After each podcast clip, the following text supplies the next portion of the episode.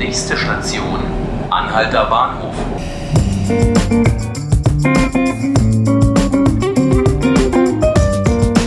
Guten Morgen und herzlich willkommen zu 5 Minuten Berlin.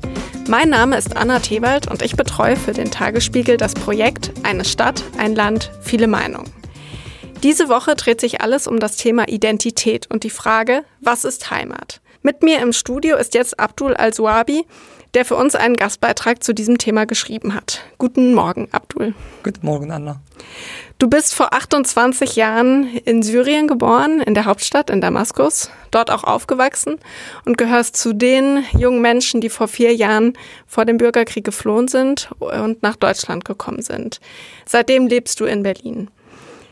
Heimat ist ja ein sehr deutscher Begriff. Er lässt sich nicht so leicht in andere Sprachen übersetzen. Im Englischen zum Beispiel Home ist auf keinen Fall dasselbe. Was bedeutet denn Heimat im Arabischen? Kann man das übersetzen?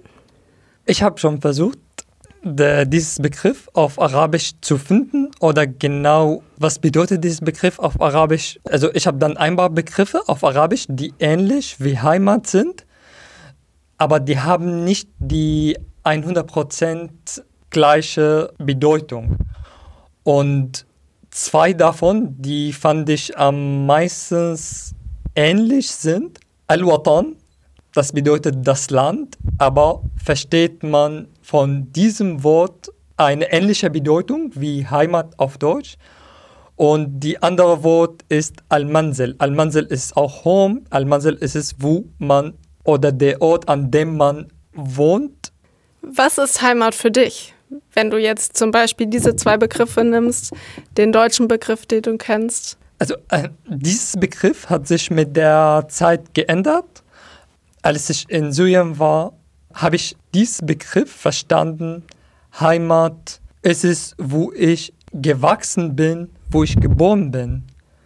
Und mit der Zeit hat sich dieses Begriff ein bisschen geändert. Es liegt vielleicht an meiner persönlichen Entwicklung, vielleicht liegt auch an anderen Faktoren, aber, aber jetzt, in diesem Moment, nachdem ich jetzt in Berlin vier Jahre gewohnt habe, ich finde, Heimat gehört nicht zu diesem nur Ortbegriff. In deinem Gastbeitrag schreibst du auch, dass das Thema Heimat zu dir kommt in Situationen, wo du es gar nicht erwartet hättest.